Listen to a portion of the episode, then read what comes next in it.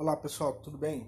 Então, o conselho que eu dou para vocês, sempre que vocês começam a ler um livro, geralmente os, o, o capítulo de introdução ele é o mais divertido para tentar prender a atenção de você. Então eu me boto sempre quando eu inicio um livro a ler pelo menos 10% desse livro em uma semana ou duas semanas, se, se, se você for muito ocupado, entendeu? Aí você faz isso. No caso aqui, eu tô com um livro do Pai Rico, Pai Pobre, que é, é a nova edição. Então, como são 320 páginas, eu tenho que ler 32 páginas, entendeu? Se você achar pela internet o livro em PDF, ele é mais curtinho. Então, você só tem que ler 17 páginas para ler o livro inteiro, entende? E é, e é isso, né? Eu, eu com o Charles César, aquele, aquele é, mentor que eu, que eu comentei com vocês, ele fala que um livro tem que ter entre 40 mil a 30 mil páginas. Eu acho que esse livro do, do Pai Rico, Pai Pobre tem mais que isso, mas é uma leitura muito fácil, vocês vão ver. No, na, na, na edição atualizada, que eu acabei de ler a sessão, ele fala, ele basicamente passa o olho nas principais lições que o pai rico dá para ele, entendeu? E comenta das, da crise mundial que teve em 29, 2000 e 2008.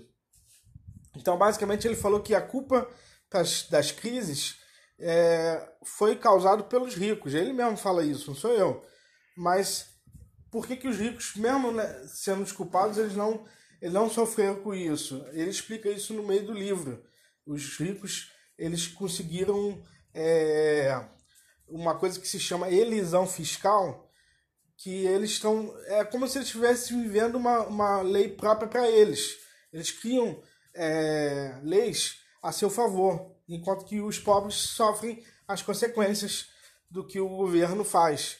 Que basicamente o que foi? Em cada, em cada crise que teve, eles começaram a imprimir dinheiro. Isso aí é uma, é um termo pejorativo que o pessoal usa, mas para fins didáticos é como se eles simplesmente imprimissem dinheiro e aí vem a inflação em cada um desses, desses momentos de, de crise no mercado, entende?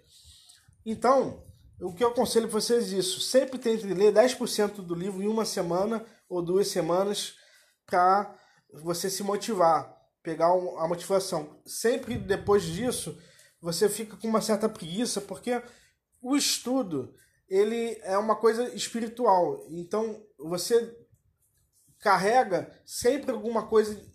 Você, é como se você estivesse subindo um degrau a mais de consciência cada vez que você estuda. E subir cansa, entendeu? Subir escada cansa, subir ladeira cansa, entendeu? Por isso que estudar é difícil. O que eu convido vocês é no final do mês eu fazer uma live, é, um, um, um, encontro no Zoom é, com vocês que estão acompanhando e a gente conversar sobre o, o que a gente leu e partilhar, tudo bem?